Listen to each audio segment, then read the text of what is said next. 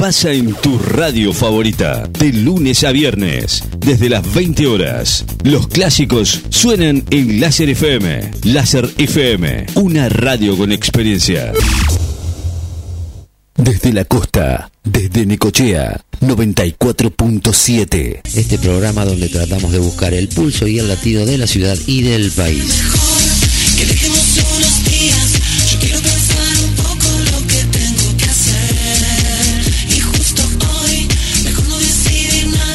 Como siempre hacemos este programa a través de nuestro streaming que es quimeradenecochea.radiodigitales.com y a través de FM Láser 94.7 de la ciudad de Necochea.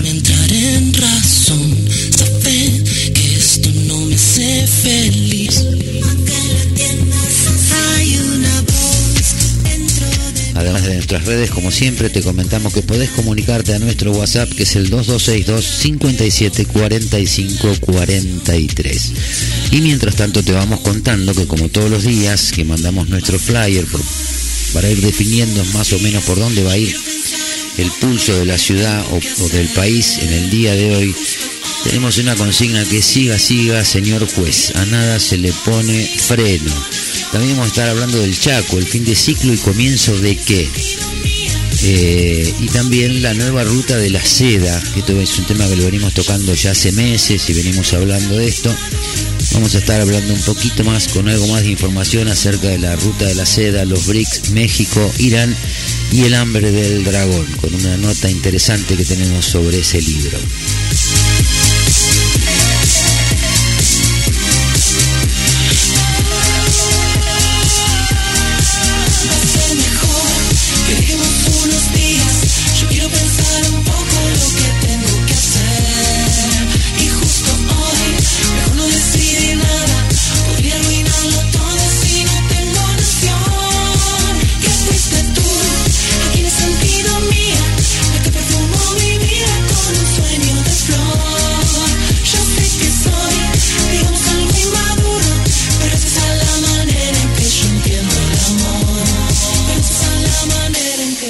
Bueno, vamos un cachito con Celine Dion y volvemos para arrancar ya con el programa.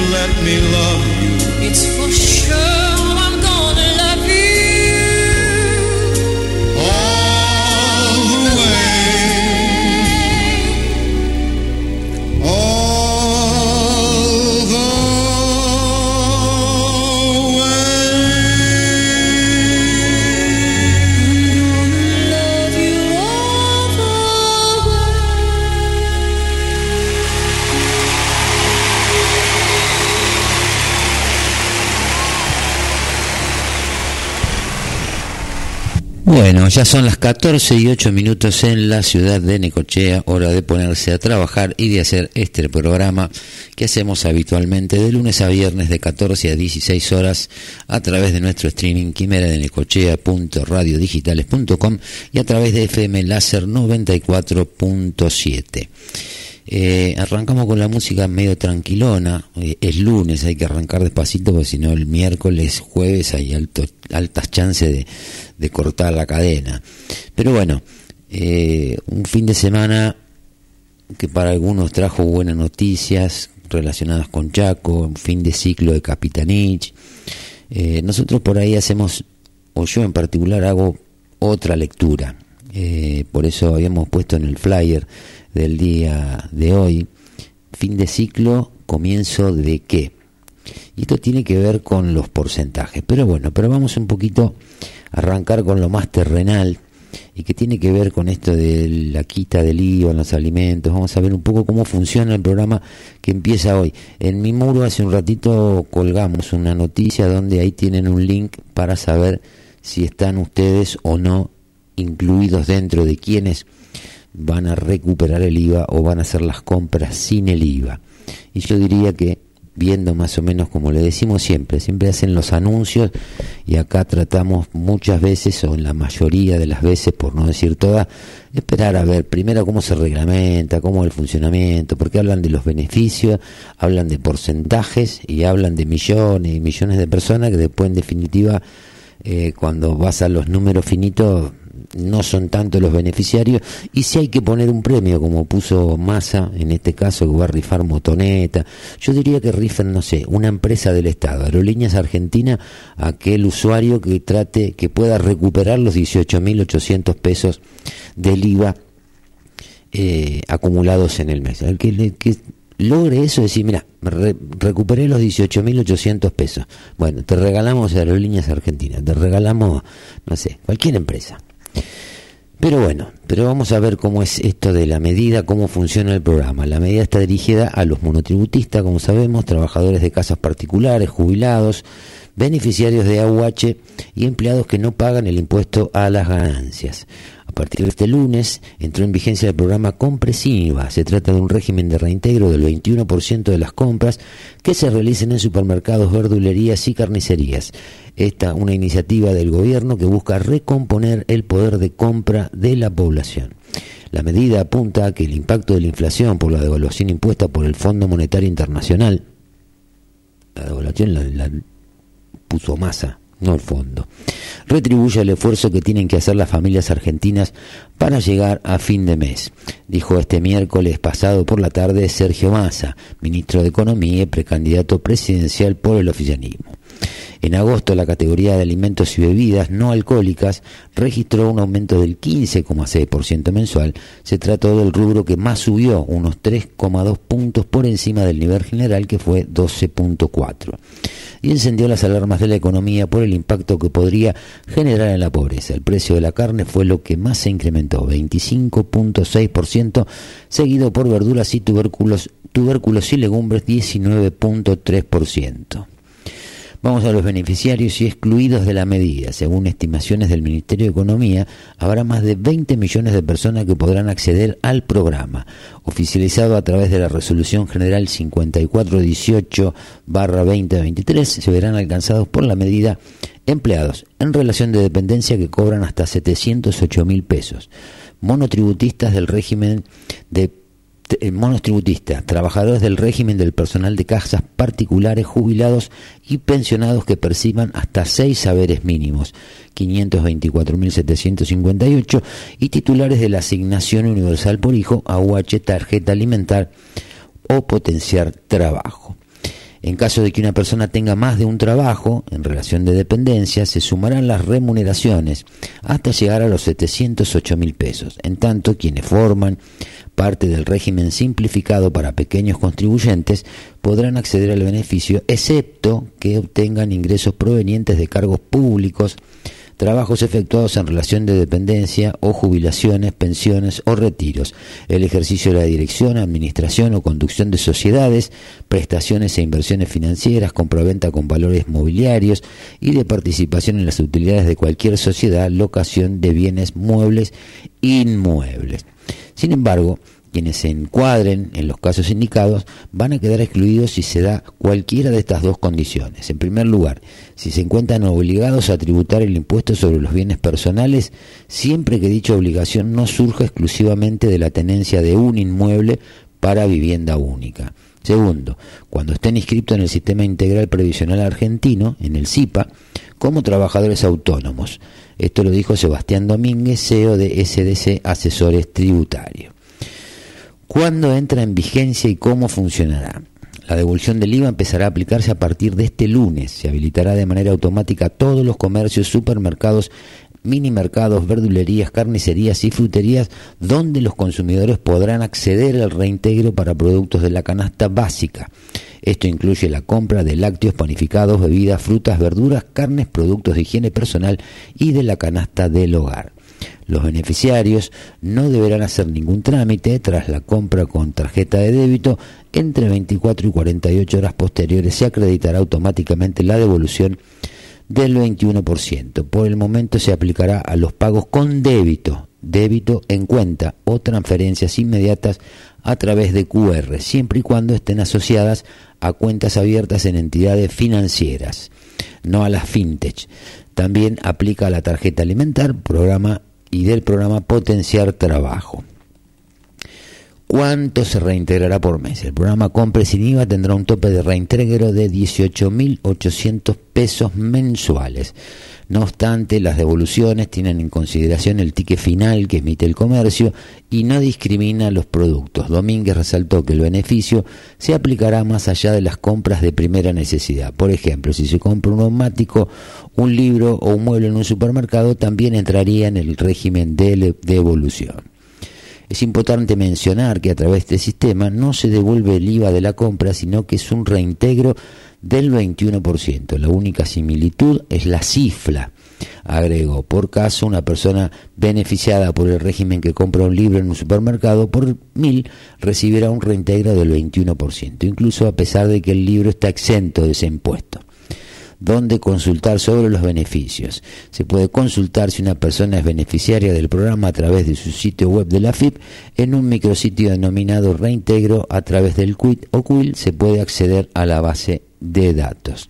Bueno, esto subimos hace un rato en mi muro, yo subí una noticia de Infobae que está ahí el link para saber si están, digamos, si califican o no ponen el número de QUIL y una de QUIL o de QUIT y una y un código alfanumérico que deben tener eh, y con eso saben si si están digamos son sujetos pasivos pasibles de, recibir estos reintegros que en definitiva como se explica al final en realidad la devolución de el 21% hasta llegar a un monto de 18.800 pesos pero que de todas maneras no lo van a cobrar no lo van a tener eh, muchos de los que creen que lo van a tener. Pero bueno, eso lo vamos a ir dejando que se vaya desarrollando sobre la semana, durante la semana, a ver cómo se implementan. Porque a veces esto de las medidas, más allá de esta del IVA, si coincide el 21%, por, inclusive hay, hay productos que tienen alícuota de IVA diferenciales que no son del 21%, son de menos, son del 10,5%. Pero bueno, como siempre, anuncian cosas, las venden de una manera, la gente se genera expectativa y después empiezan los problemas. Si van a hacer un rente como que le estén dando, digan más fácil, es un bono de 18.800 pesos a todos los que están en esta categoría, acredítenle la guita y punto. Pero no, siempre le buscan la vuelta para tratar de limitar las medidas. Lo mismo pasa con, el tema de los créditos del ANSES. Resulta que vos podés pedir, ya está en vigencia, para que vos puedas pedir el crédito de hasta 400 mil pesos. Pero vos esa guita prácticamente no la puedes sacar de la, de la caja de ahorro. O sea, la tenés que gastar, entonces si te va a llevar, capaz te lleva un mes, 40 días, perdiste el 15, el, el 20% con la inflación que se viene para septiembre. Pero bueno, son esas genialidades a las que nos tienen ya bastante acostumbrados estos científicos. Si ya no aprendimos hasta acá, no vamos a aprender más.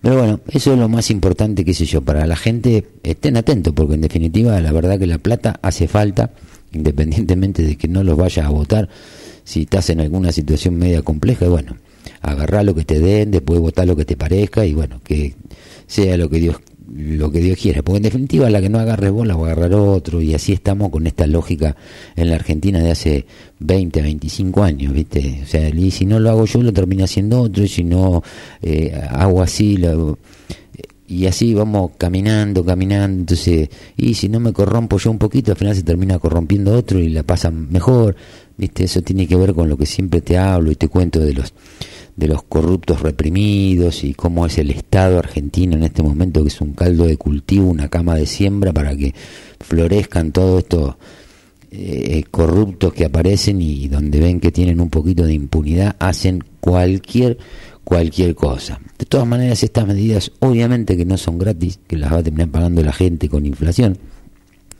a uno les tocará la semana que viene, al otro le tocará dentro de un mes, el otro sentirá el impacto dentro de tres meses, pero esto es todo inflacionario, como también lo es el tema del presupuesto, porque vos ahora lo vamos a hablar un poquito en detalle, y en definitiva todas las medidas que te dicen Massa mandó un presupuesto con para déficit cero, en definitiva lo que está haciendo es eh, aumentar la recaudación, no baja el gasto de nada, para bajar determinados gastos por ahí pide ahí la, eh, eh, que le ponga la chueca eh, la Cámara de Diputados y la Cámara de Senadores, pero o sea, déficit cero, siguiendo gastando lo que estamos gastando y llegar a cero en base a recaudación, listo, si hoy es inviable la Argentina, porque impacta en un montón de lugares.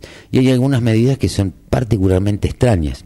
Por ejemplo, con esto que pide en, en el apartado que manda en el presupuesto para sacar ciertos beneficios fiscales, que algunos hace ya 15, 20 años que se están discutiendo y ahora se le ocurre llamar a discutir esto a, menos de dos meses de las elecciones y con una alta chance de que se tengan que tomar el bondi. Pero bueno, eh, de todas maneras no se crean que se están tomando el bondi. Por eso lo vamos a hablar cuando empecemos a hablar de lo de Chaco.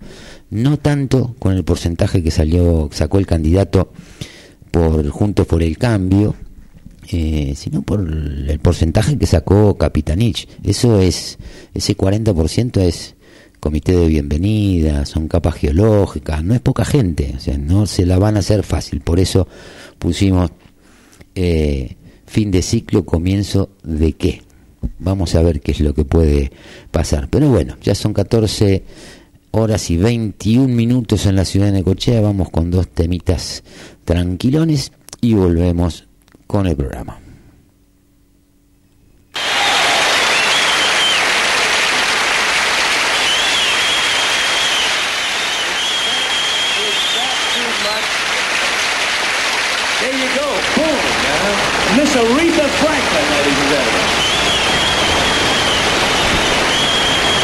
It's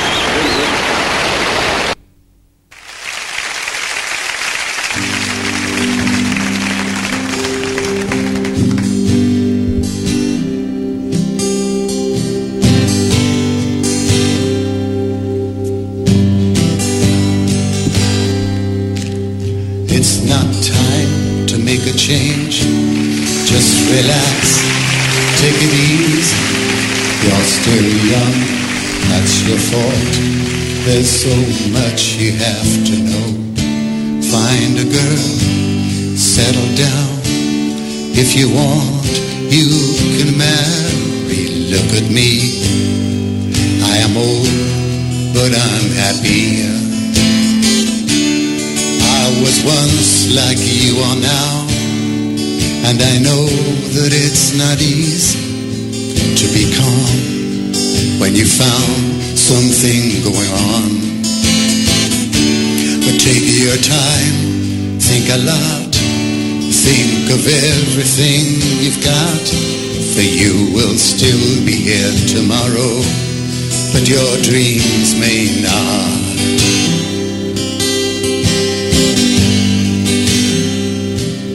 How can I try to explain? Cause when I do, he turns away. again. It's always been the same, same old story.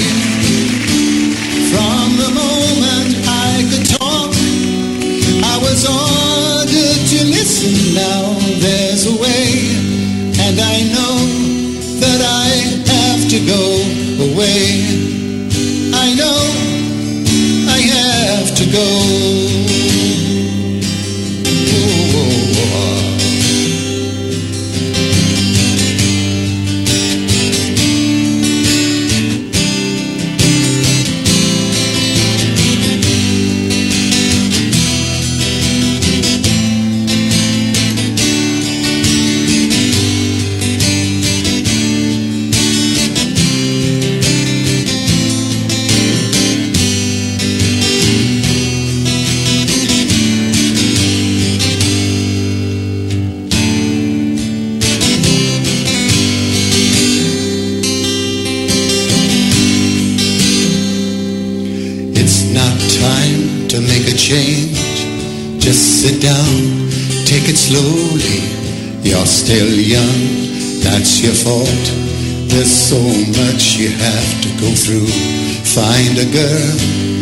Settle down.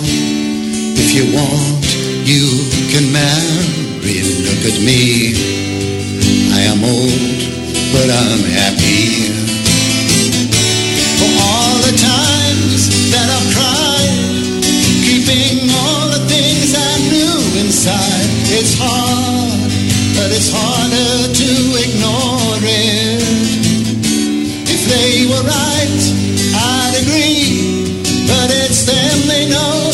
me. Now there's a way, and I know that I have to go away. I know I have to go.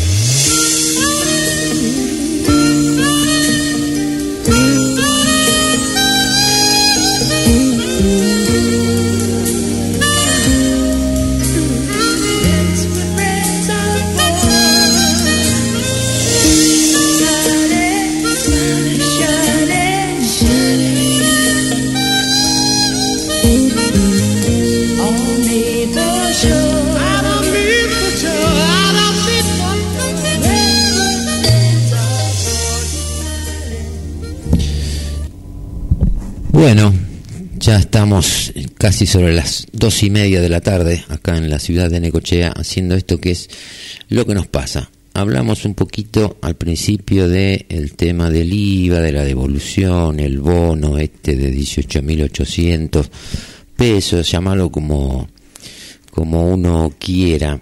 Y también dijimos que hoy vamos a estar hablando un poquito de lo que pasó en Chaco. Y insisto, yo lo de Chaco por ahí, si bien fue una elección impecable, la de el candidato de Juntos por el Cambio que sacó el 56 y pico por ciento y con eso de alguna manera eliminó la posibilidad al sacar más del 45 por ciento más un voto ya queda cancelada independientemente de la diferencia queda cancelada la posibilidad del balotaje eh, por un lado, yo creo que está bueno que eso sea así, el porcentaje de votantes también eh, fue un poquito protagonista porque votó el 75% del padrón, por ahí se esperaba un poco más de participación. Eh, y lo que a mí me preocupa, y esto tiene que ver con lo que siempre les digo, de poner en contexto, en el contexto real, los planes que proponen los distintos candidatos. O sea, lo demás ya sabemos que a esta altura del partido es inentendible.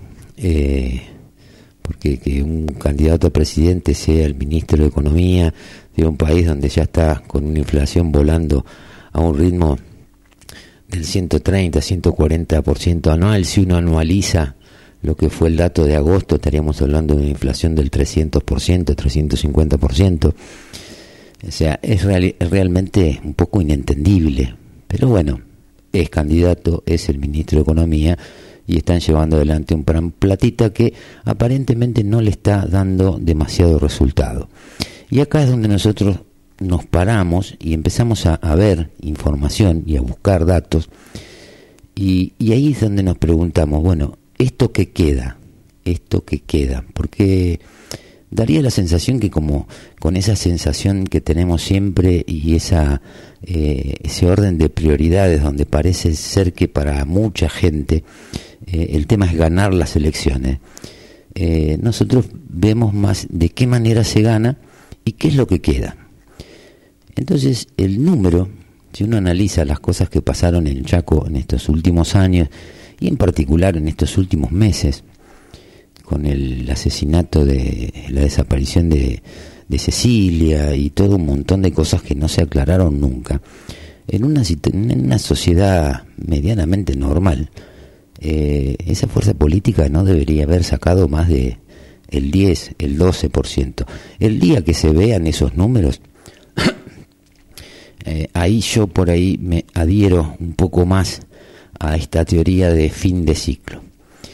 Y esto lo digo porque todos los votantes en Chaco que votaron a Capitanich también son parte de un sistema. Y uno tiene que pensar qué cosa, que se van a quedar sin los privilegios que tuvieron hasta ahora y se van a quedar callados y van a esperar una nueva oportunidad por allá por el 2025 o por el 2027 o realmente eso es lo que empezamos a ver con el contexto de acá para adelante ahí está puesta la, la mirada nuestra, decir, bueno, ¿qué es lo que nos vamos a encontrar? Porque obviamente que Junto por el Cambio viene haciendo buenas elecciones, de alguna manera, viene ganando varias provincias, ahora podemos hablar del mapa, cómo va a ir más o menos quedado, va, cómo va quedando constituido el mapa de, de la República, cuántas provincias en manos de Juntos por el Cambio, cuántas en manos de partidos provinciales y lo poquito que le puede quedar al kirchnerismo y ahí también entramos con esto de cuando escuchamos a algún candidato que la madriguera puede ser la provincia de Buenos Aires.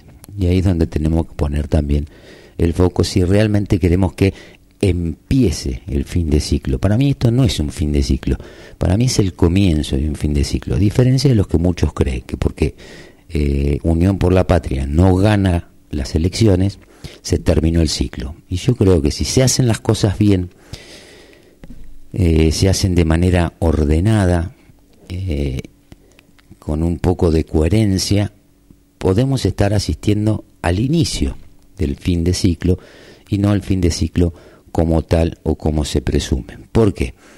Porque evidentemente en función de los votos, elecciones donde las perdieron peor, las perdieron, pero también habiendo sacado el 20%, el 23%, el 25%, no es que perdieron con el 8%. Entonces, bueno, eso nos está poniendo en evidencia algo de lo que siempre te hablamos y siempre te contamos, que tiene que ver con eso del comité de bienvenida, donde van a empezar, ya lo hicieron en su momento en el en el 2015 cuando el Frente de Todo perdió las elecciones, no sé ustedes se acuerdan, pero se hablaba mucho de, inclusive desde lugares oficiales, entidades, eh, estamentos oficiales, desde las universidades, desde un montón de lugares que estaban obviamente eh, eh, copados por gente de la cámpora, hablaban de algo que ahora por ahí no se menciona. Y hasta creo que por ahí mucho del periodismo no, no lo quiere mencionar para no poner realmente en escala eh, la realidad que se nos viene. Pero ¿se acuerdan que se hablaba mucho de la resistencia? Inclusive el famoso Daddy Breva hablaba de que había que resistir y que la resistencia y la resistencia. Bueno, ya sabemos cuál es la función de una resistencia cuando no tienen el poder es evitar que se pueda ejercer el poder y que se puedan hacer las cosas. Y esto tiene que ver con lo que yo muchas veces digo, que por ahí coincido con ciertos principios, en el caso de mi ley, eh, pero no coincido con la metodología y tampoco considero, esto es una opinión personal, que tenga las herramientas necesarias para, ¿para qué? Para ordenar el país o para cortar. No, yo no me refiero a eso. Cuando yo me refiero a que le pueden faltar elementos y herramientas, es precisamente para poder enfrentar a esa resistencia que si uno va viendo las elecciones que se han dado en las distintas provincias en las que perdió el eh, Unión por la Patria, eh, uno ve que el porcentaje de votos son insuficientes para legitimar un triunfo con una cierta representatividad de base. Eso se ha dado en muchos lugares y lo hablamos. En cada una de las elecciones provinciales que hubo venimos mencionando el tema. Esta es la primera elección donde digamos que fue un triunfo aplastante, a pesar de que tenemos que ver cómo juega en realidad el número de la gente que no fue a votar. Pero cuando uno habla de resistencia y habla de herramientas, eh, lo inteligente, o por lo menos lo coherente, sería saber que uno tiene los elementos necesarios para poder combatir esa cosa, esa resistencia. Entonces, voy a decir, bueno, hay que, hay que combatir la resistencia. Entonces te pones a analizar lo que propone cada uno de los candidatos. Mi ley te propone eh, perdón, Massa te propone de alguna manera más de lo mismo, de hecho lo está mostrando con esto del plan platita que va a ser una fortuna de plata la que termina costando y que se va a pagar con el impuesto más complicado que es el tema de la inflación que le pega a todo el mundo en mayor o menor medida, pero a todos le pega el tema de la inflación. Eh, después la escuchás a Bullrich, por ahí un poco más moderada, decidida hacer ciertos cambios, daría la sensación de que sabe cómo enfrentar el aparato y cómo sabe y, cómo enfrentar esa resistencia. No me consta que sea así, esto lo aclaro para que no piensen. Y después tenés el caso de, de, Javier Milei, que llamativamente eh, está con el tema de la casta, pero no deja de reunirse y, tener, y tener eh, reuniones con gente que es de la casta. Y yo te diría casi que si te vas a reunir con parte de los personajes que son de la casta, y yo diría que por lo menos trataras de tender puentes un poco más con aquellos que están más en línea con lo que vos haces. Hablamos la semana pasada de la reunión con Barrio Nuevo, hablamos con el tema de, hablamos también, lo mencionamos cuando hablábamos del, del sistema de, seguro de desempleo de la UOCRA. Ahora también tuve una reunión con Facundo Moyano, que era referente del Frente Renovador de Masa, que dice, no, yo no tengo nada que ver, yo pertenezco al peronismo y ahora vamos a estar de vuelta en las 62 organizaciones.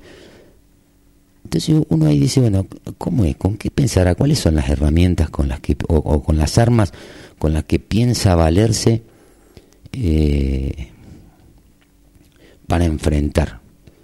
Para enfrentar y lograr lo que se quiere lograr, que es una reforma del Estado de manera tal de que deje ser un Estado deficitario y que eso no sea, como propone Massa ahora, que tiene que ver exclusivamente con eh, no aumentar impuestos, pero sí terminar con determinados regímenes de promociones que hacen que el Estado recaude menos, o sea, va a recaudar más en función de quitar determinados beneficios, como por ejemplo el caso de el régimen que tiene el régimen impositivo que tiene Tierra del Fuego. Ahora yo me pregunto, eh, y si vamos por Tierra del Fuego, ¿por qué no empezaron por sacar el mismo que pusieron hace unos meses atrás, antes de las elecciones de Santa Cruz, donde vos en Santa Cruz ahora podés comprar los coches con al dólar oficial, no pagás impuestos, como una gran zona franca que es de toda una provincia.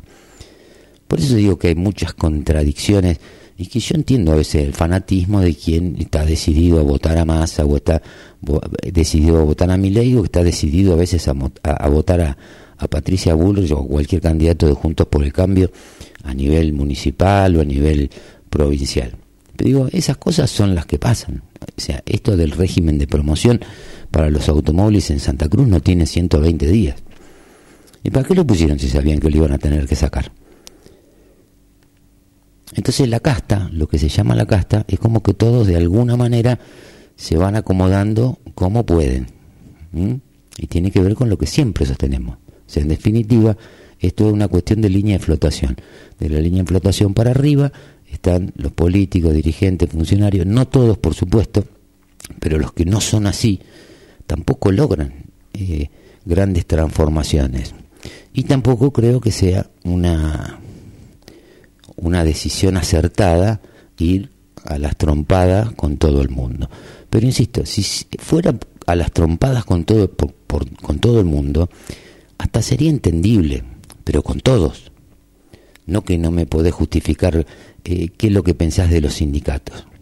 O sea, los sindicatos sí son entidades gremiales que aglutinan o nuclean a personas que desarrollen una misma actividad o función pero no podemos negar que no sea casta un tipo como Barrio Nuevo que hace treinta y pico de años que está como secretario general. ¿Y con qué se sostienen los los sindicatos? Se sostienen con los aportes de los que un aporte compulsivo que le hacen en el recibo de sueldo a los trabajadores. Después nos encontramos con esto de que muchos que trabajan, dice a mí, Moyano, que entre otras cosas volvió a ganar las elecciones dentro de su sindicato a mí Moyano no me representa, a mí Baradel no me... Pero vos le estás dando la plata, o sea, te están obligando a darle la plata para que ellos hagan su carrera política a través de la cuota sindical. Y la otra pata es el tema del régimen de salud, las obras sociales, que están financiadas prácticamente en un 50% con guita del Estado. De hecho, Massa, antes de las elecciones, para lograr un acuerdo con la CGT para que le acompañaran en las elecciones, le fiscalizaran y todas esas cosas, hicieron un acuerdo donde le tenían que dar 80 mil millones de pesos a las obras sociales. Y si vamos más para atrás, nos encontramos también, ¿te acordás cuando se inauguró el, edificio de, de, del hospital, la clínica de los camioneros, la guita que puso el Estado, en su momento cuando hubo que votar una ley en el Congreso que la terminó votando la de Camaño, la, la esposa de, de Barrio Nuevo, ¿te acordás? Que después le dieron un crédito, le dieron un subsidio a los gastronómicos por también 400 millones de pesos, 600 millones de pesos de ese momento, estamos hablando del 2020. Entonces funciona así. O sea, yo no digo, para mí está, está mal que funcione así, pero digo, funciona así. Y uno se puede poner a pensar seriamente que alguien va a venir a decir, no, ahora no todo más, arreglate como pueda. Y no va a pasar nada. No digo que no lo vaya a hacer, ¿eh? que no lo llegue a proponer, pero vos te crees que no va a pasar nada.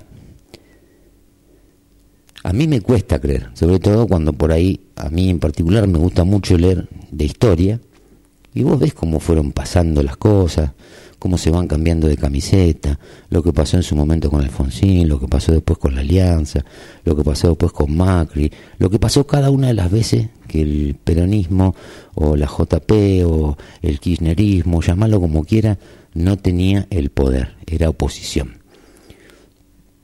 Entonces, eso yo lo veo como una realidad. No es que es una posibilidad, porque siempre construyeron o destruyeron de esa misma manera con aparato, con complicaciones, con poner palos en la rueda, con un montón de cuestiones que a mí, sinceramente, como se van dando las elecciones, digamos que me pone contento que empiece este fin de ciclo. Pero tenemos que ser conscientes de que esto no es un fin de ciclo. El peronismo, el kirchnerismo sigue vivo, sigue latente y está dispuesto a complicarle la vida al que se le ponga adelante, a menos claro que lo que se le pone adelante sea parte de lo mismo. Ahí donde hay que poner el foco, o donde yo por lo menos pongo el foco. Yo no me como eh, la idea de que es fin de ciclo porque pierden una elección. Porque así como te digo mil veces que ganar una elección no te otorga una, una representatividad de base legítima, digo, perder una elección tampoco te saca del tablero. Y ese es el contexto. A eso me refiero yo cuando hablo de poner las propuestas de cada uno de los candidatos en el contexto real. De eso es de lo que estoy hablando.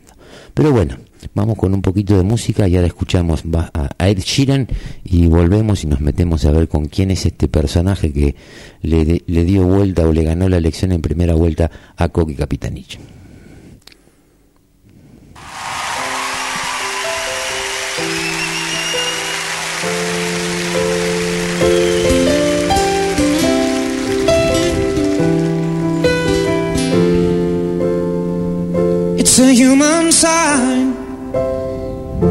Things go wrong. Tender lingers, temptation strong into the boundary of each married man. Sweet deceit comes calling, and negativity lands.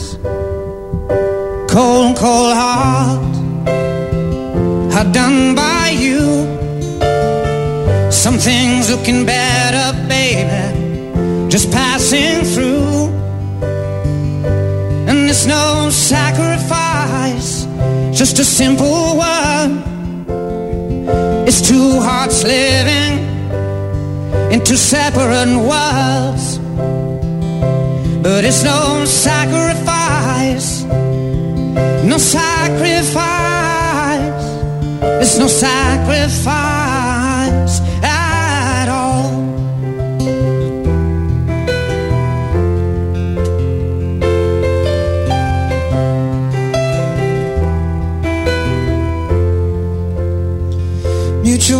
Mutual misunderstanding after the fight.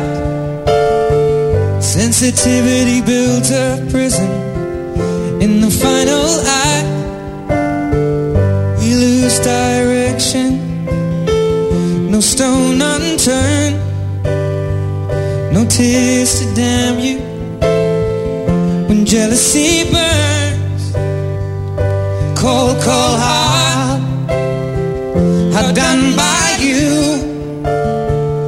Things looking better, baby, just passing through. And it's no sacrifice just a simple one. It's two hearts living in two separate worlds.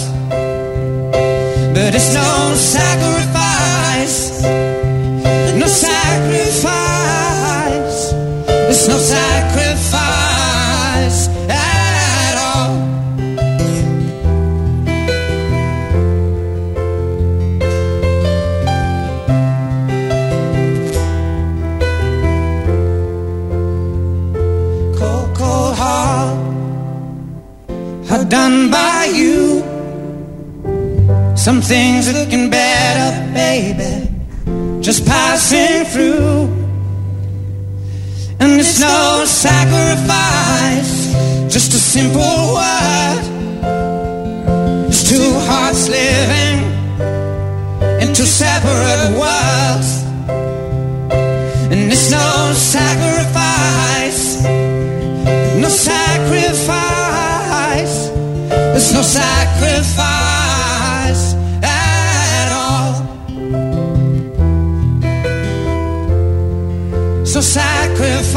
at all. No sacrifice at.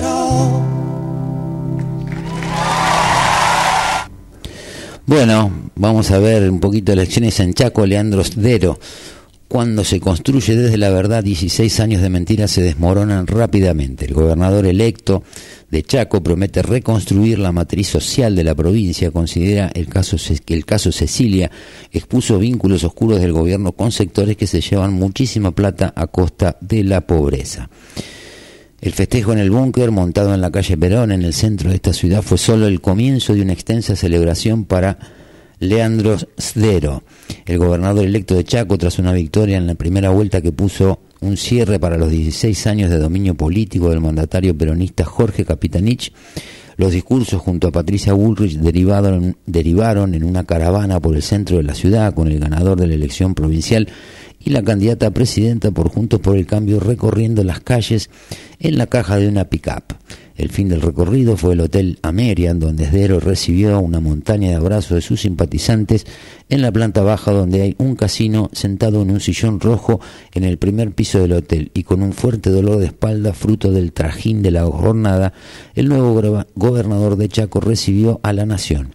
Ya entrada la madrugada del lunes, analizó los motivos de su victoria sobre Capitanich, contó que su objetivo era ganar sin balotaje, como se dio, y planteó como un objetivo central de su gestión reconstruir la matriz social de Chaco.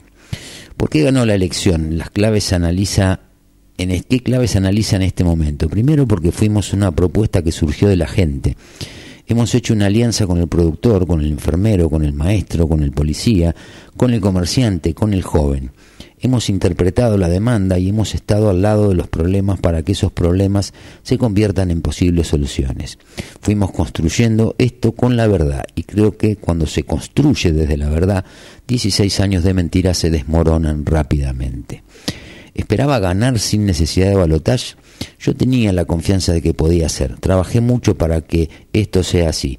Había que ver cuál era el comportamiento del electorado, pero quería que se defina en primera vuelta. El esfuerzo que hicimos fue para que se defina en primera vuelta.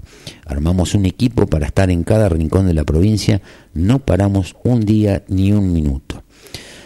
¿Cuál será su foco al arrancar su gestión? Primero, tenemos que reconstruir la matriz social. Eso significa atender al vulnerable.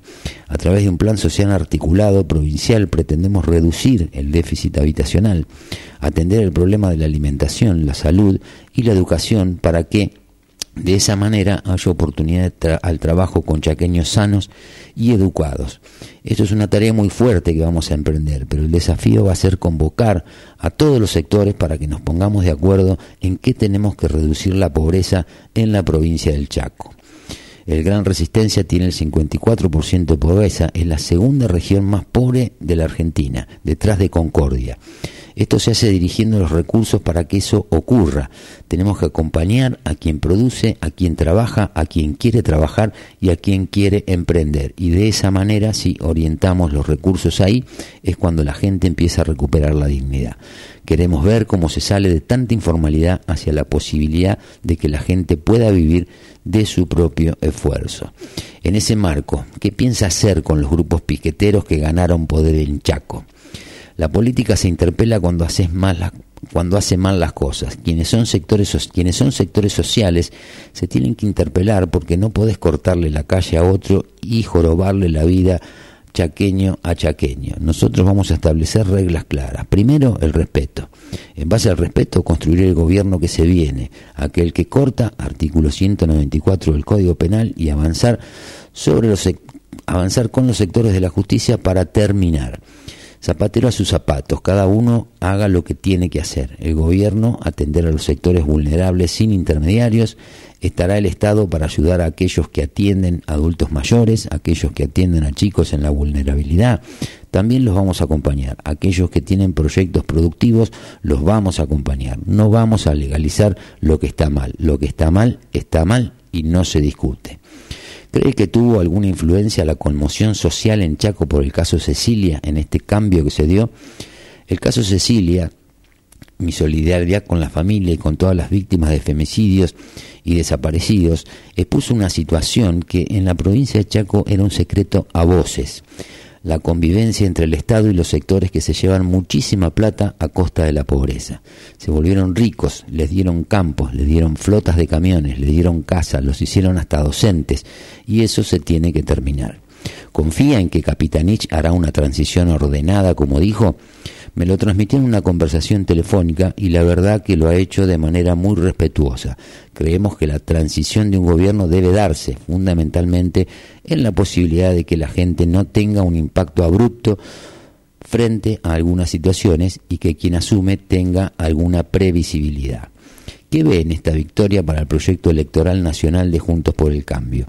Esperanza, frente a tanta resignación. La gente busca alguna salida. Y si te convertís en la salida, con las cosas serias, los pies sobre la tierra, construyendo con la verdad y siendo una alternativa confiable. La gente te sigue. Y yo creo que Patricia se convierte en la alternativa confiable. La necesitamos para gobernar el país. Bueno, esta es una nota que dio al diario La Nación Leandro Esdero, el nuevo gobernador de la provincia de Chaco. Eh, no terminó de responder si confiaba en que iba a haber una transición ordenada. Esperemos que sí, debería ser lo que corresponde. Pero, insisto, eh, cuando hablamos de contexto y ver las cosas como son realmente, eh, y cuando viene alguien con un chip distinto y que puede alterar la matriz, esa matriz de la que siempre estamos hablando y que es la que llevó a este sistema que tenemos, donde tenemos un sistema absolutamente colapsado. Ayer, mientras leía algunas noticias, hacía la comparación. Yo digo, pensar que estos tipos no pueden controlar a funcionarios de tercera, cuarta y quinta categoría. Mirá si van a controlar el pone del almacenero que tenés a la vuelta de tu casa y que vivís en, en, en, lobería. Es una locura. O sea, es todo biribiri, todo zaraza. Esperemos que, obviamente, parte de las respuestas que dice eh, tienen que ver con la realidad. El Estado no puede desaparecer de aquellos sectores que son los más vulnerables. El problema grave que existe es que hay un entramado de poder y de clientelismo cobijado bajo esa gente que está en estado vulnerable. Entonces es muy difícil recortar las cosas de manera tal de que realmente el que está cobrando un beneficio indebido o que está haciendo eh, eh, algún tipo de, de, diferencia con algún privilegio que tiene del Estado, no impacte en el que realmente lo necesita, porque como siempre hablamos, o sea, la, la, carrera, el, el, el, taxi el 10 de diciembre se pone en marcha y el reloj corre. Entonces cuando uno va a la realidad y trata de entender esto de las medidas de, de, primera generación, de segunda generación, de tercera generación, donde estamos hablando a dos años, a tres años, a cuatro años, inclusive a veces hasta se incluye un segundo mandato. Decir, bueno, el reloj del taxi sigue corriendo. Hay gente que sigue necesitando, hay muchos que roban en parte en nombre de los más vulnerables, pero eso no quita que el que es más vulnerable eh, tenga que dejar de recibir la ayuda porque resetear es el sistema, va a decir, bueno, lo corto y después lo pongo en funcionamiento de vuelta, lleva mucho tiempo. Y hoy la gente no tiene resto para bancarse esos tiempos, que sería instrumentar nuevos planes, te llevaría tres, cuatro cinco meses. Mientras tanto, ¿qué haces? Entonces, a veces, entre las expresiones de deseo y la realidad, hay mucha diferencia. Por eso hay que contextualizar lo que se dice. Entonces, a mí me parece bárbaro que todos vengan con la idea de achicar el Estado y reestructurar pero también hay que ver de qué manera lo quieren hacer y qué tan probable o tan posible es que eso dé resultado en el contexto real. Que te puede gustar o no te puede gustar. Puede estar de acuerdo con ATE, con SUTEBA, con los sindicalistas, con los empresarios del círculo. Puede estar de acuerdo o en desacuerdo con lo que se te ocurra.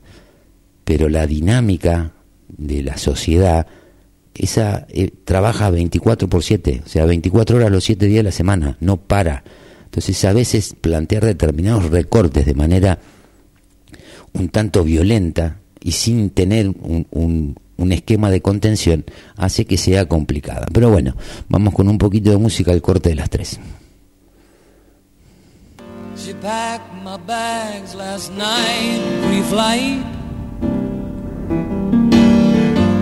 Zero hour, 9 a.m. And I'm gonna be high as a kite by then.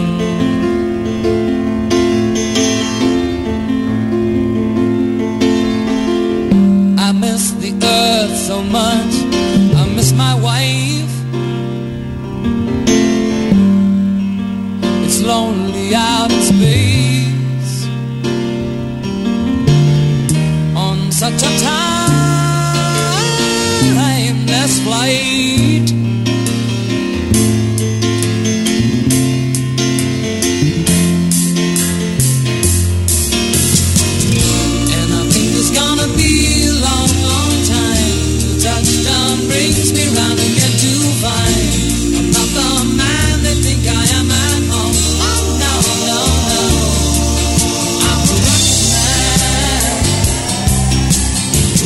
Seguinos en Instagram como Láser FM.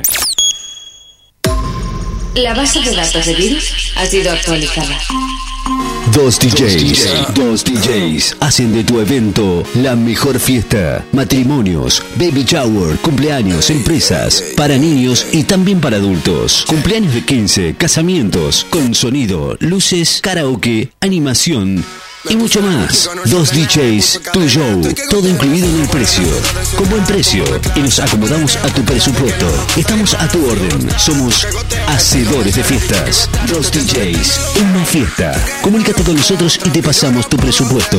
2262 5353 20 2262 530979 Dos DJs, hacedores de fiestas.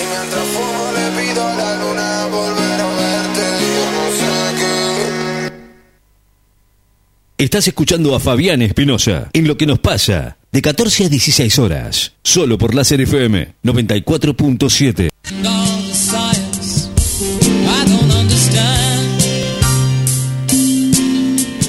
It's just my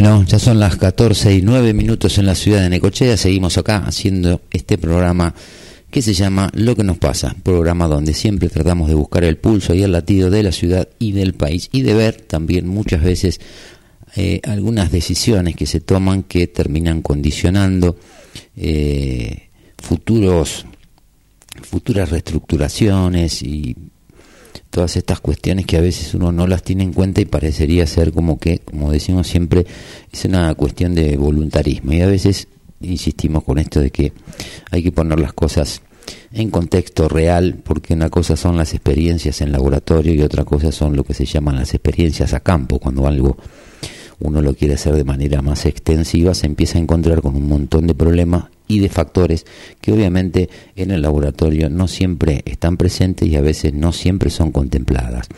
Pero bueno, muchas veces ya hablamos del tema de eh, los BRICS, de China, de la incorporación ahora de Irán, la posible incorporación ahora que se puede dar.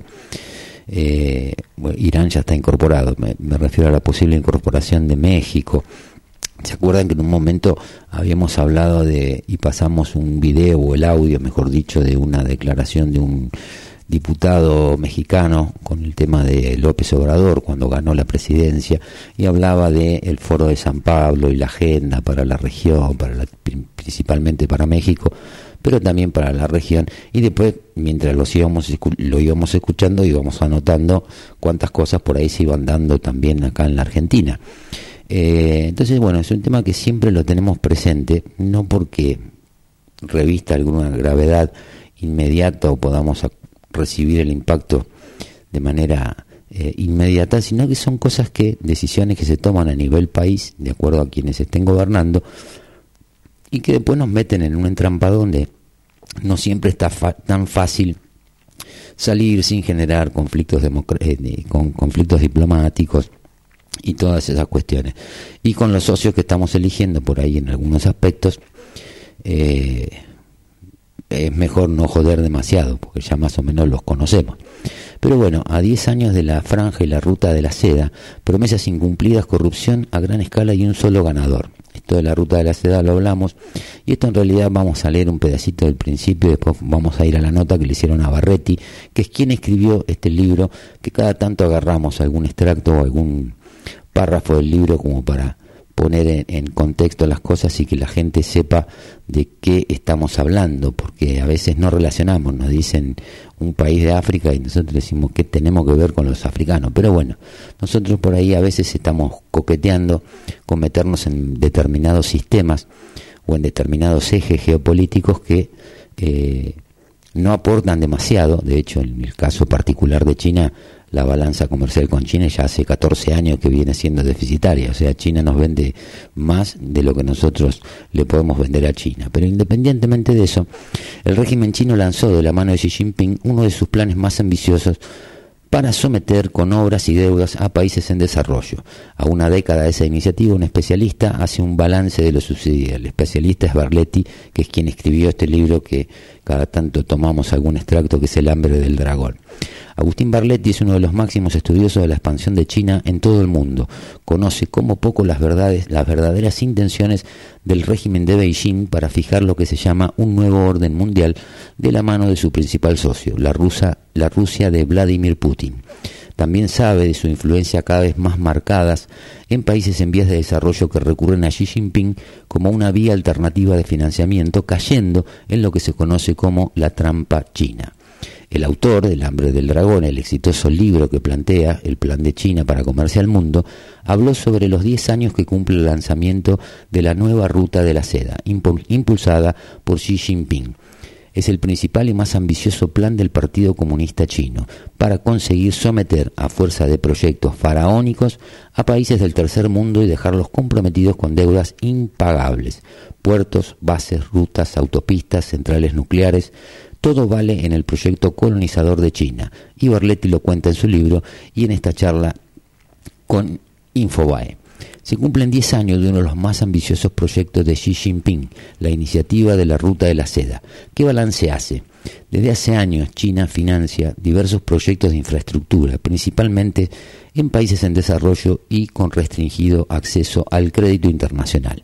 En contrapartida, obtiene cláusulas preferentes que benefician a sus empresas, todas del Estado y sujetas al mandato del Partido Comunista China, también consigue un acceso privilegiado a los mercados y los recursos locales, como las materias primas y energía, incluidos los oleoductos, gasoductos y otras colaboraciones en las regiones. La maniobra se inició en África, continuó en Latinoamérica y se extendió posteriormente a varios países de Europa y Asia a raíz de la crisis económica del 2007. Un punto de inflexión se dio, sin embargo, en 2013, cuando Xi Jinping propuso conectar al 65% de la población y a un tercio del PBI mundial con China mediante la creación de una red de rutas marítimas y enlaces terrestres. A una década de esa decisión, lo que se observa son promesas incumplidas, muchos más beneficios para China que para los países miembros y corrupción a gran escala por la catarata de millones entregada a mano abierta y sin control. ¿Cuál fue el objetivo principal de Xi Jinping con estos megaproyectos? En teoría, Xi Jinping intentó desplazar el eje geoestratégico del planeta poniendo a China en el centro del mundo. Visto desde China, la época durante la cual las potencias europeas dominaron el mundo no fue más que un breve paréntesis antes de que la historia recupere su curso normal, a saber, la centralidad china. Esta visión que prevalece en China constituye una base cultural sólida para el desarrollo de su política expansionista, a imagen y semejanza de la visión eurocéntrica para los imperialismos conquistadores de hace dos siglos, se trata de proyectar la civilización china como antaño lo hizo la europea. Para Xi Jinping, el siglo XXI será el siglo chino, aunque la realidad actual se está encargando de desmentirlo. Dice, muchos analistas hablan de fracaso. ¿Por qué? La crisis del COVID, la invasión rusa a Ucrania, las tensiones con Estados Unidos y sobre todo la crisis económica china han puesto en jaque a este proyecto emblemático impulsado por Pekín. Y la paradoja es que la manera con la que China encaró la ruta de la seda es, uno de los causantes de las dificultades financieras que hoy hackean los cimientos del gigante asiático. Esto es así porque este emprendimiento se basa en conceder a los países miembros un préstamo de emergencia tras otro, sin pedir a sus prestatarios que establezcan una disciplina de sus políticas económicas. No hay que olvidar que China nunca considera la capacidad de reembolso del país al que le presta, un requisito imprescindible para organismos multilaterales como el Fondo Monetario Internacional. De hecho, el 60% de los países que forman parte de esta iniciativa tienen una calificación crediticia internacional de basura o no tienen calificación alguna. La situación se agrava aún más cuando se observa que Pekín, bajo, bajo, la excusa de no interferir en las decisiones soberanas de otros países, jamás efectúa seguimiento de las inversiones que realiza. Desembolsos millonarios y sin cuestionamiento fueron socavando este proyecto al punto de generar las condiciones propicias para que naufrague en un futuro cercano. Según la, la sociedad de análisis Rodion Group, solo en 2020 y 2021 los bancos chinos tuvieron que refinanciar cerca de 52 mil millones de dólares de créditos acordados. Pero como tras la negociación se cernía la amenaza de un default, comenzó a otorgar en forma sistemática nuevos créditos de rescate. Hasta fines del 2021, Pekín habría acordado este tipo de préstamos por un valor total de 240 mil millones para preservar la liquidez de los deudores y proteger a su propio sistema bancario. Si tuviera que hacer un balance, ¿cómo es la situación de los países que adhirieron? ¿Mejor o peor? A la fecha, la conclusión que se desprende es que el dinero desembolsado por la República Popular a lo largo de la franja y la ruta lo que mayormente trajo fue corrupción. Conforme una encuesta de McKinsey, entre el 60 y el 80% de las empresas chinas en África pagaron sobornos. En los últimos años, las empresas de telecomunicaciones China, Huawei y ZTE han sido acusadas de corrupción en al menos 15 naciones de África. En 2017, Patrick Ho, representante de la empresa estatal CEFC, China Energy Company, fue detenido por funcionarios estadounidenses por haber pagado sobornos a políticos en Chad y Uganda. Los sobornos se habían pagado para beneficiar a la empresa estatal China National Petroleum Corporation. De acuerdo a la matriz de riesgo de soborno de Trace, muchos países de la BRI se encuentran entre los de mayor riesgo de soborno. Entre los países con los peores historiales de aceptación de cohechos se encuentran destacados miembros del BRI como Camboya, Turkmenistán, Guinea Ecuatorial, Yemen, Sudán del Sur, Somalia, Venezuela, Laos, entre otros.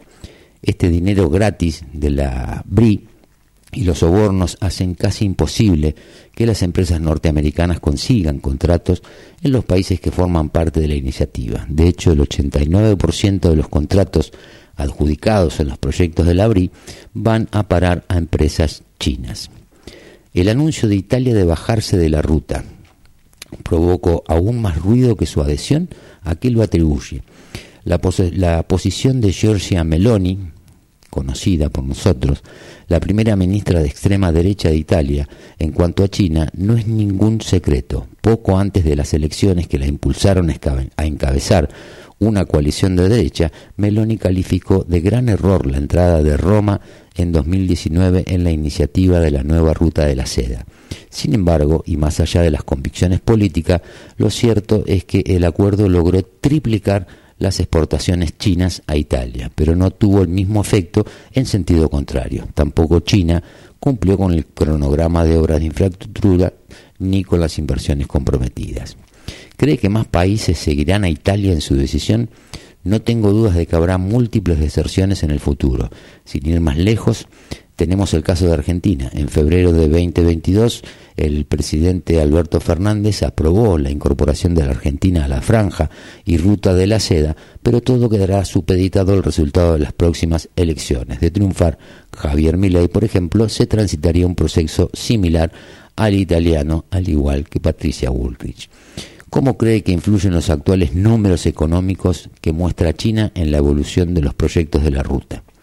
En 2022 China reportó que su economía creció el 3%. Si se exceptúa la cifra de 2020, año en el que rebajó 2,2 su crecimiento debido al impacto inicial de la pandemia, el dato de 2022 resulta el más pobre desde finales de los, siglos, de los años 70. En marzo del 2022, Pekín puso como objetivo que el PBI trepara alrededor del 5,5% interanual, que ya hubiera sido el ritmo de avance más lento en décadas, pero que los analistas calificaron de ambicioso dado el contexto.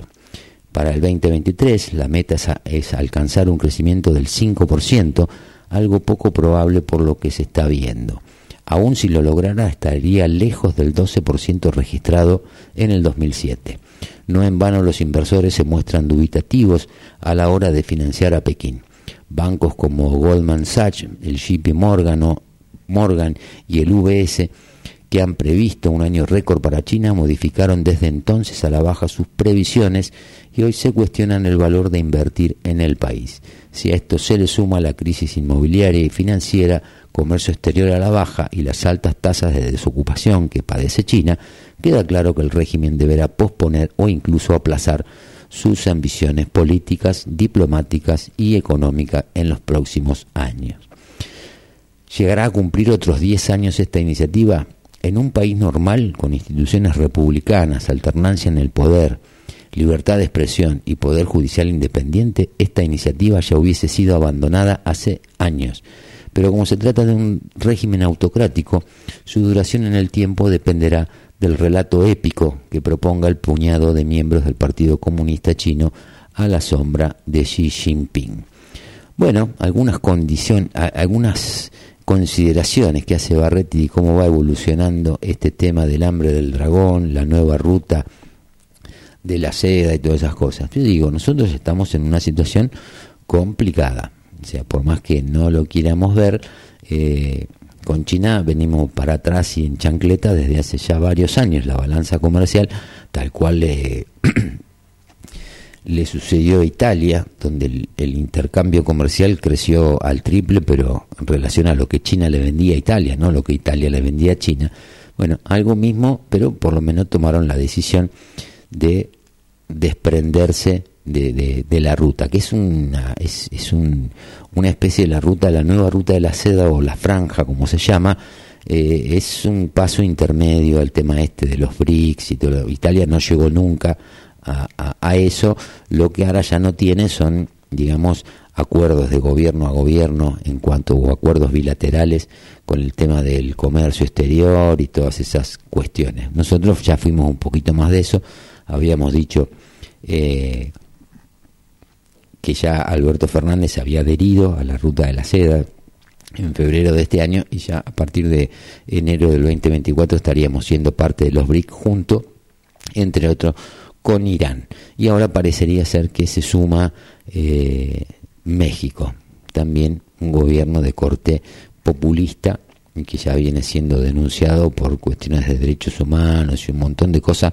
desde hace ya varios años. Pero parece ser que acá en la Argentina eh, no, no reaccionamos, porque la diferencia con respecto a Italia es que Italia no tenía prácticamente nada de sus activos estratégicos eh, en manos o total o parcialmente de empresas de capitales chinos financiados por el Partido Comunista Chino. Bueno, a nosotros nos pasa eh, algo un poquito más grave. Nosotros ya los tenemos acá adentro. Tenemos una base en el sur, la construcción ahora del puerto, el tema de que quieren tener algún tipo de participación están haciendo algunas sugerencias relacionadas con la hidrovía. Bueno, hay un montón de cuestiones estratégicas que eh, por algunos otros informes que vamos recibiendo, eh, te van diciendo que China no está tan preocupado por el tema de la Argentina, porque la Argentina tiene activos estratégicos que fácilmente se los pueden terminar apropiando los chinos a través de sus empresas. Y si uno va viendo las licitaciones que se van haciendo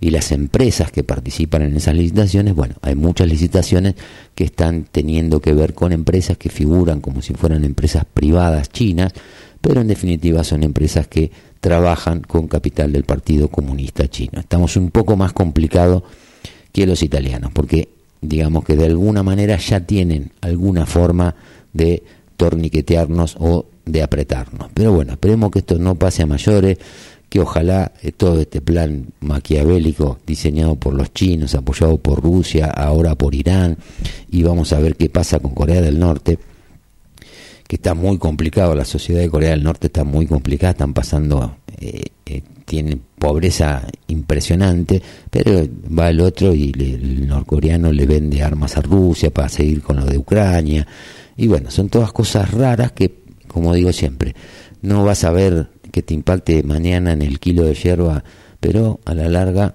nos puede impactar y bastante porque lo que se está buscando con el tema de la reforma del Estado, eh, achicar el déficit, es tratar de que la Argentina de una vez por todas pueda empezar a transformar los recursos en riquezas. ¿Y eso cómo se hace? A través de la inversión, la inversión privada, en parte también la, inversión del Estado, en formas mixtas o, o de la manera que sea. Tiene que haber inversión, tiene que haber reglas caras. Y a veces, viste, cuando tenés algunos personajes ya metidos previamente en el negocio o que sabés que de alguna manera pueden contar con algún tipo de beneficio o de ventaja, otros inversores optan por decir, no, mejor ahí no nos metamos. Y nosotros lo último que necesitamos como país es que los inversores o las empresas que quieran venir a invertir a la Argentina digan, no, mejor ahí no nos metamos. Pero bueno, vamos con un poquito de Elvis Presley y volvemos. Well, it's one for the money, two for the show. Three to get ready now, go cat go, but don't you step on my blue suede shoe. Well, you can do anything but lay hold for my blue suede shoe. Well, you can knock me down, step in my face, slander my name all over the place. Do anything that you wanna do, but uh, uh, honey, lay off of my shoes and don't you step on my blue suede shoe.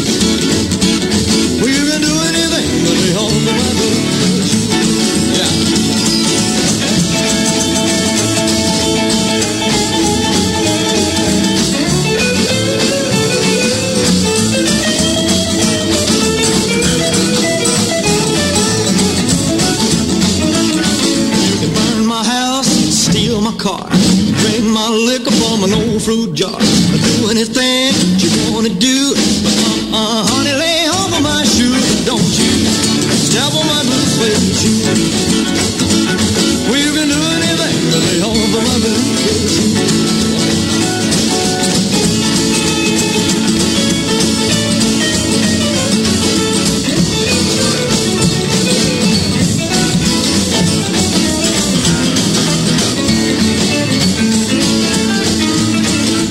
One for the money, two for the show. You get ready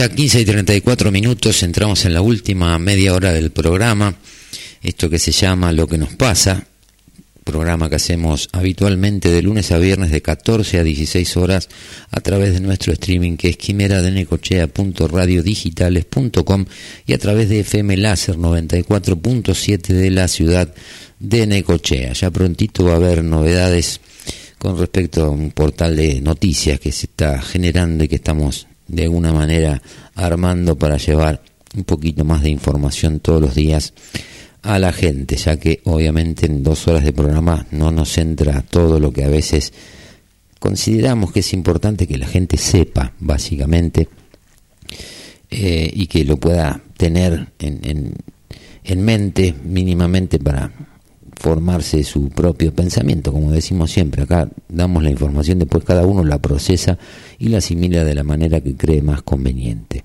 Pero bueno, seguimos en la ciudad de Necochea con 11 grados de temperatura, el cielo despejado, 7 grados la sensación térmica, los vientos están del sudeste a 15 kilómetros por hora y la humedad relativa del ambiente es del 65%.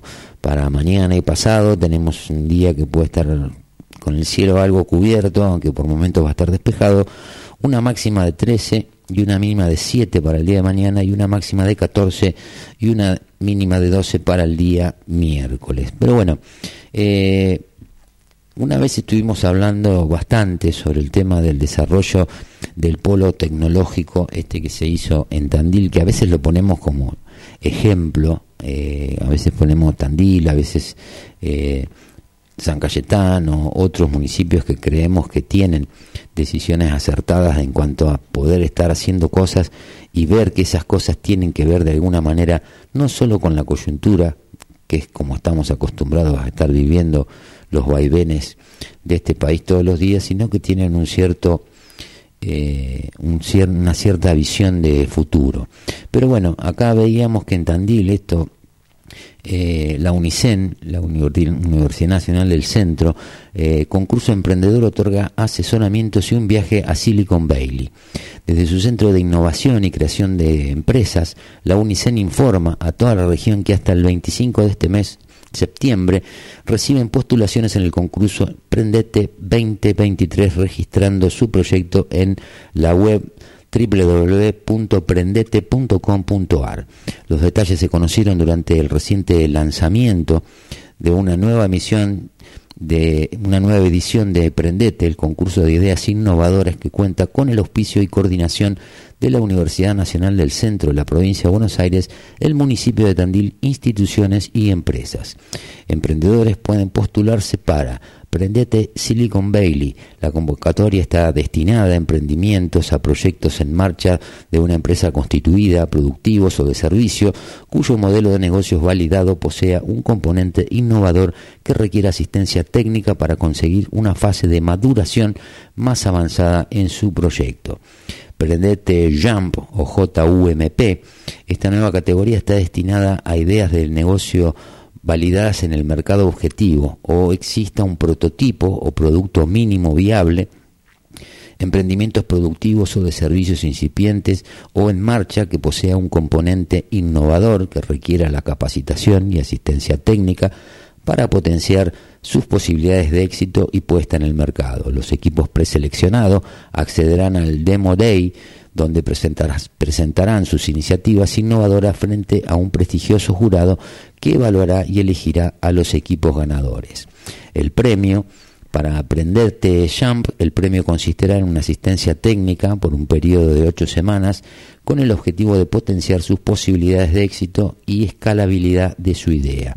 En cuanto a los equipos ganadores de Prendete Silicon Valley, recibirán como premio un viaje a San Francisco, Silicon Valley, como una agenda de actividades y reuniones con el fin de impulsar sus startups.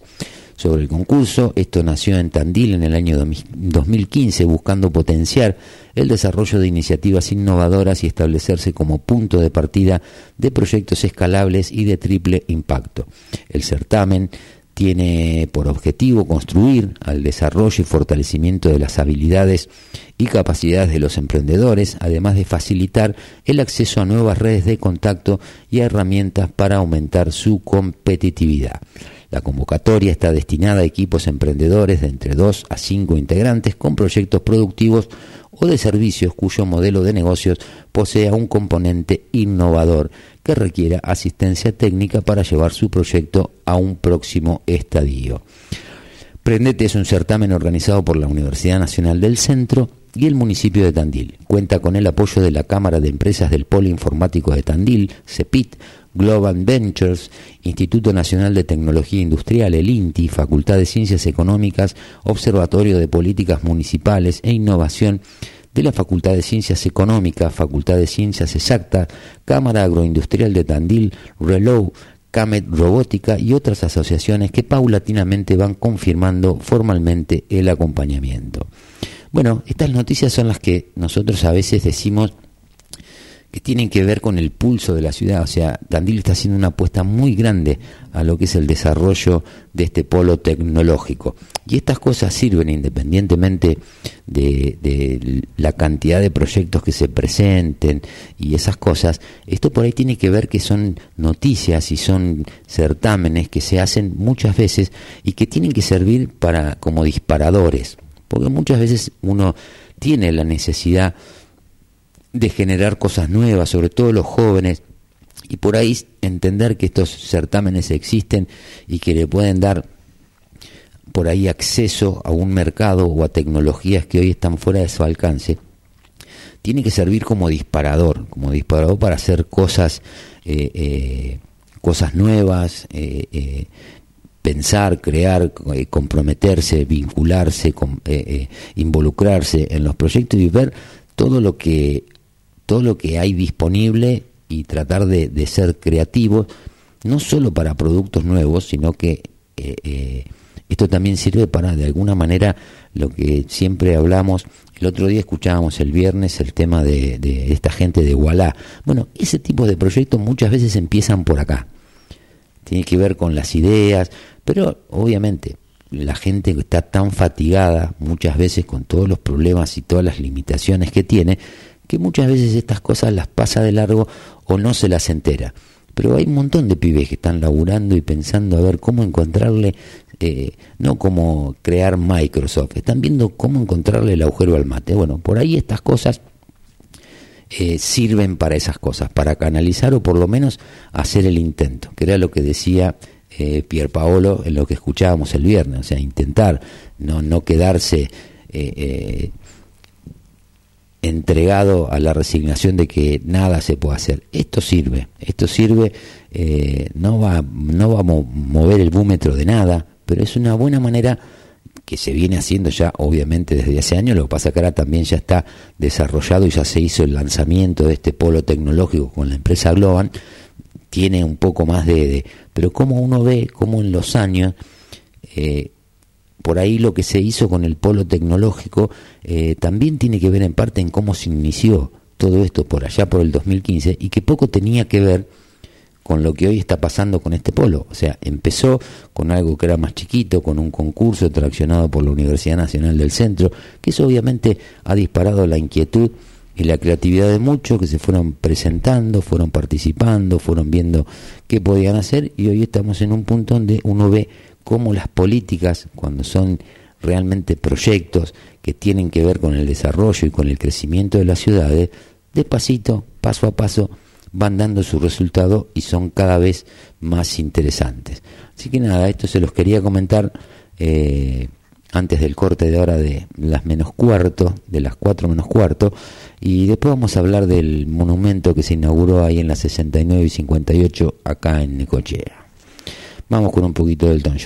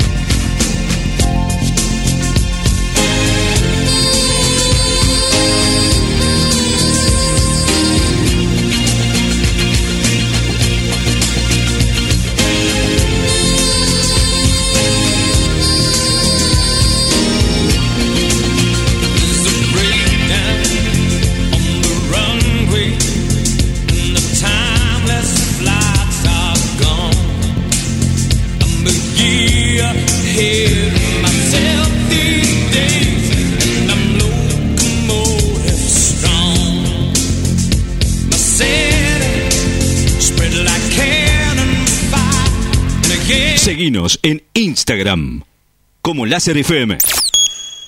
Panadería San Cayetano. El pan de cada día a tu mesa. Es de Panadería San Cayetano. Facturas, panificados. 67 esquina 50. Pan artesanal con horno a leña. Con la mejor atención. Panadería San Cayetano. El pan de cada día a tu mesa. Panadería San Cayetano. WhatsApp 2262-517926. Panadería San Cayetano. El pan de cada día a tu mesa. En NEC Electrónica no solo reparamos, sino que además tenemos el servicio técnico que vos necesitas. En comunicaciones, instalaciones especializadas en radio, antenas, mediciones e instalaciones. Reparamos equipos de FM y además con la garantía de siempre. Consultanos. Acércate a nuestra página en Facebook como NEC Electrónica. Seguinos en Twitter como Láser FM. Pasa en tu radio favorita, de lunes a viernes, desde las 20 horas. Los clásicos suenan en Láser FM. Láser FM, una radio con experiencia. Estás escuchando a Fabián Espinosa en Lo que nos pasa, de 14 a 16 horas, solo por Láser FM 94.7.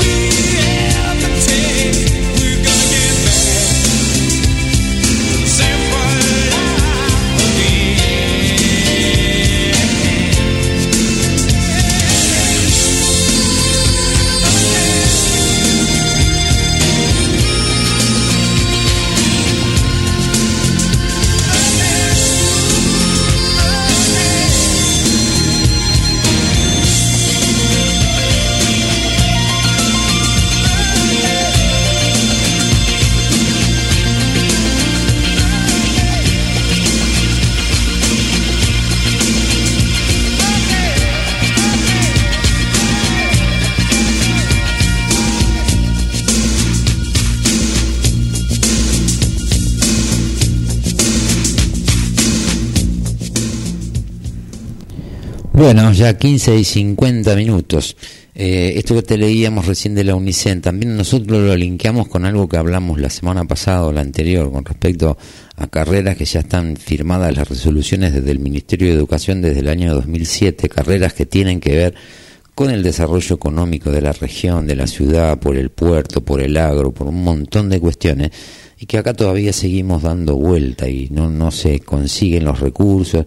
Y muchas veces decimos, está bien, sabemos que no es algo que dependa de, del municipio, eso, eso está más que claro, pero yo digo a veces si hubiese un poquito más de racionalidad en el gasto del presupuesto, que como decimos siempre, acá no podemos hablar de falta de presupuesto, los presupuestos son más que generosos, y cuando se tiene en cuenta, cuando hacen los presupuestos, el aumento de la, de la recaudación, que da origen a por ahí partidas que se pueden manejar con un poco más de discrecionalidad porque prevén una inflación que después termina siendo el doble. Esto pasa eh, a nivel nacional, a nivel provincial, también en los municipales.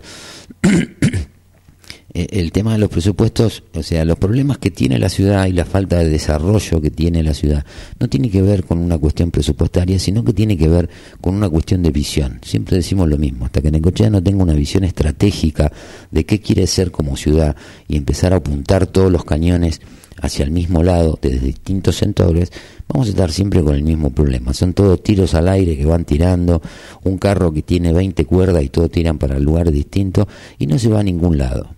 Vemos en el caso de Tandil por ahí algunas eh, cuestiones que están como orientadas y acciones que se van haciendo dentro del marco de una política determinada. En este caso es el desarrollo de un polo tecnológico. Entonces uno ve que otras entidades van sumándose con actividades, en este caso con concursos, con emprendimiento, con charlas, con debates, con un montón de cuestiones, se pone el tema sobre la mesa y se va de alguna manera eh, eh, en un mismo sentido. Bueno, eso acá en Necochea no lo tenemos. Eh, y esto lo hablábamos el otro día cuando hablábamos con Cabretón, que ella me decía la, la forma de, de, de, gobernar que tiene. O sea, yo digo, y hablaba de esto, de para qué quieren la mayoría en el, en el Consejo Deliberante si de pronto ni siquiera tienen proyecto. yo te pregunto, bueno, ¿cuál es el plan para los próximos cuatro años de Nueva Necochea?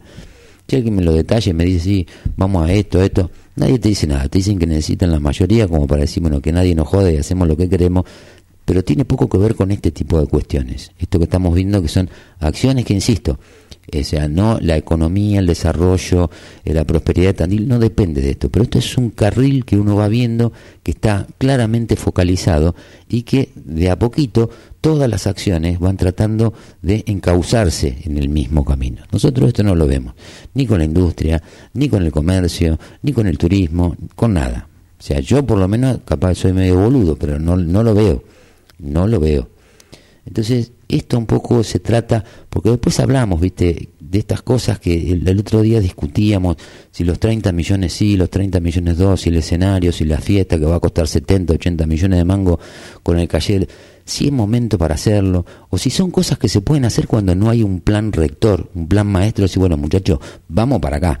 Si vos me decís, bueno, eso mismo lo haces dentro de un plan turístico, donde decís, bueno, vamos a buscar romper como cuando se hizo en su momento la ruta del tango, romper la estacionalidad, idea equivocada, pero tenías una visión de algo, estabas buscando algo, pero vos cuando ves las medidas que se toman acá, no se entiende qué es lo que buscan, además de conseguir algún voto más, en este caso tiene que ver, lo que te voy a contar ahora, no sé, con la fe, con, los evangelistas, con la gente que cada cual puede tener su culto, puede que viva la... Pero hoy lunes a las seis y media de la tarde eh, se inaugurará el monumento a los cultos religiosos en 58 y 69. La obra tuvo un costo de 2.2 millones. Esto lo pusimos en los muros, está colgado. Yo no, no puedo hacer...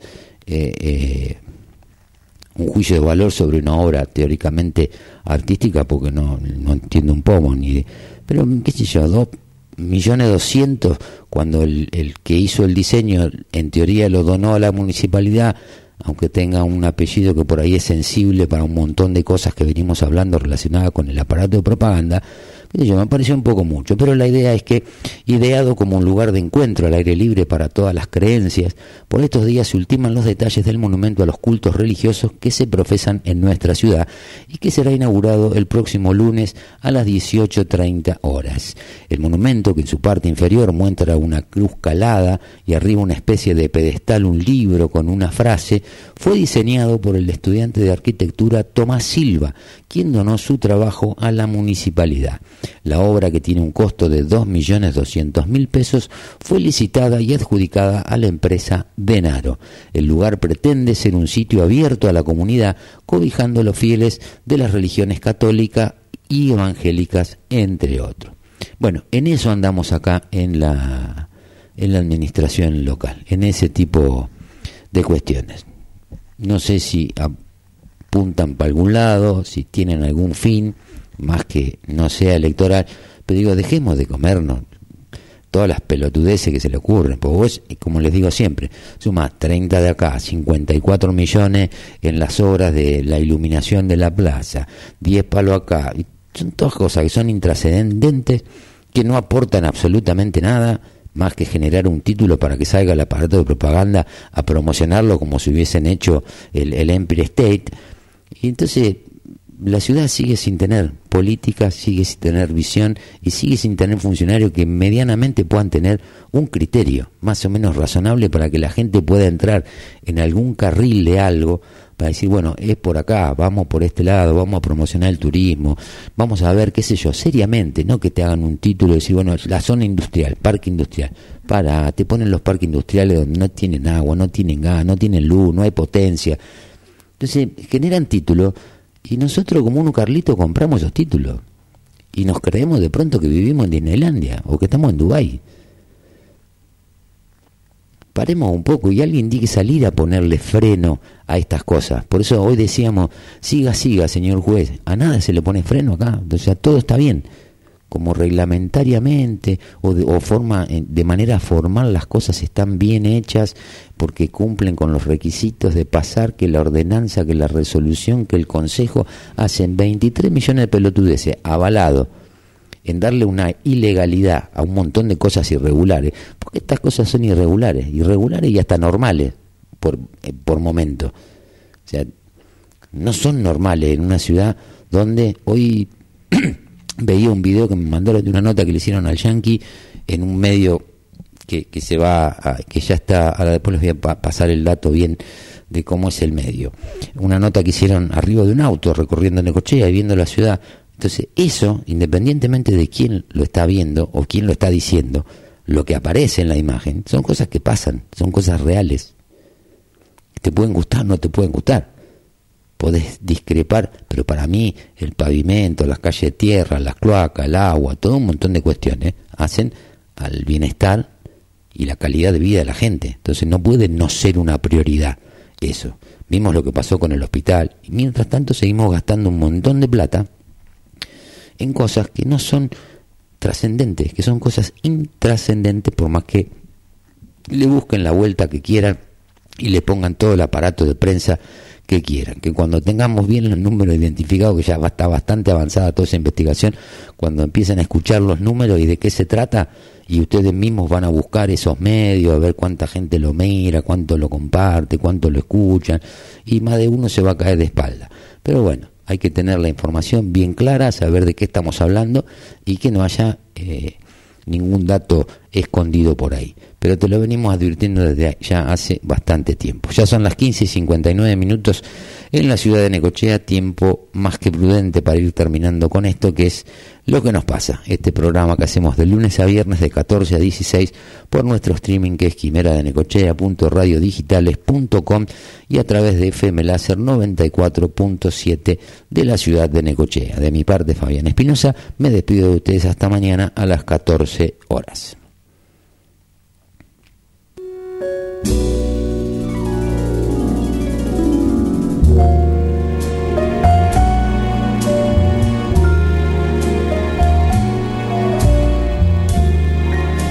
My heart is sad and lonely.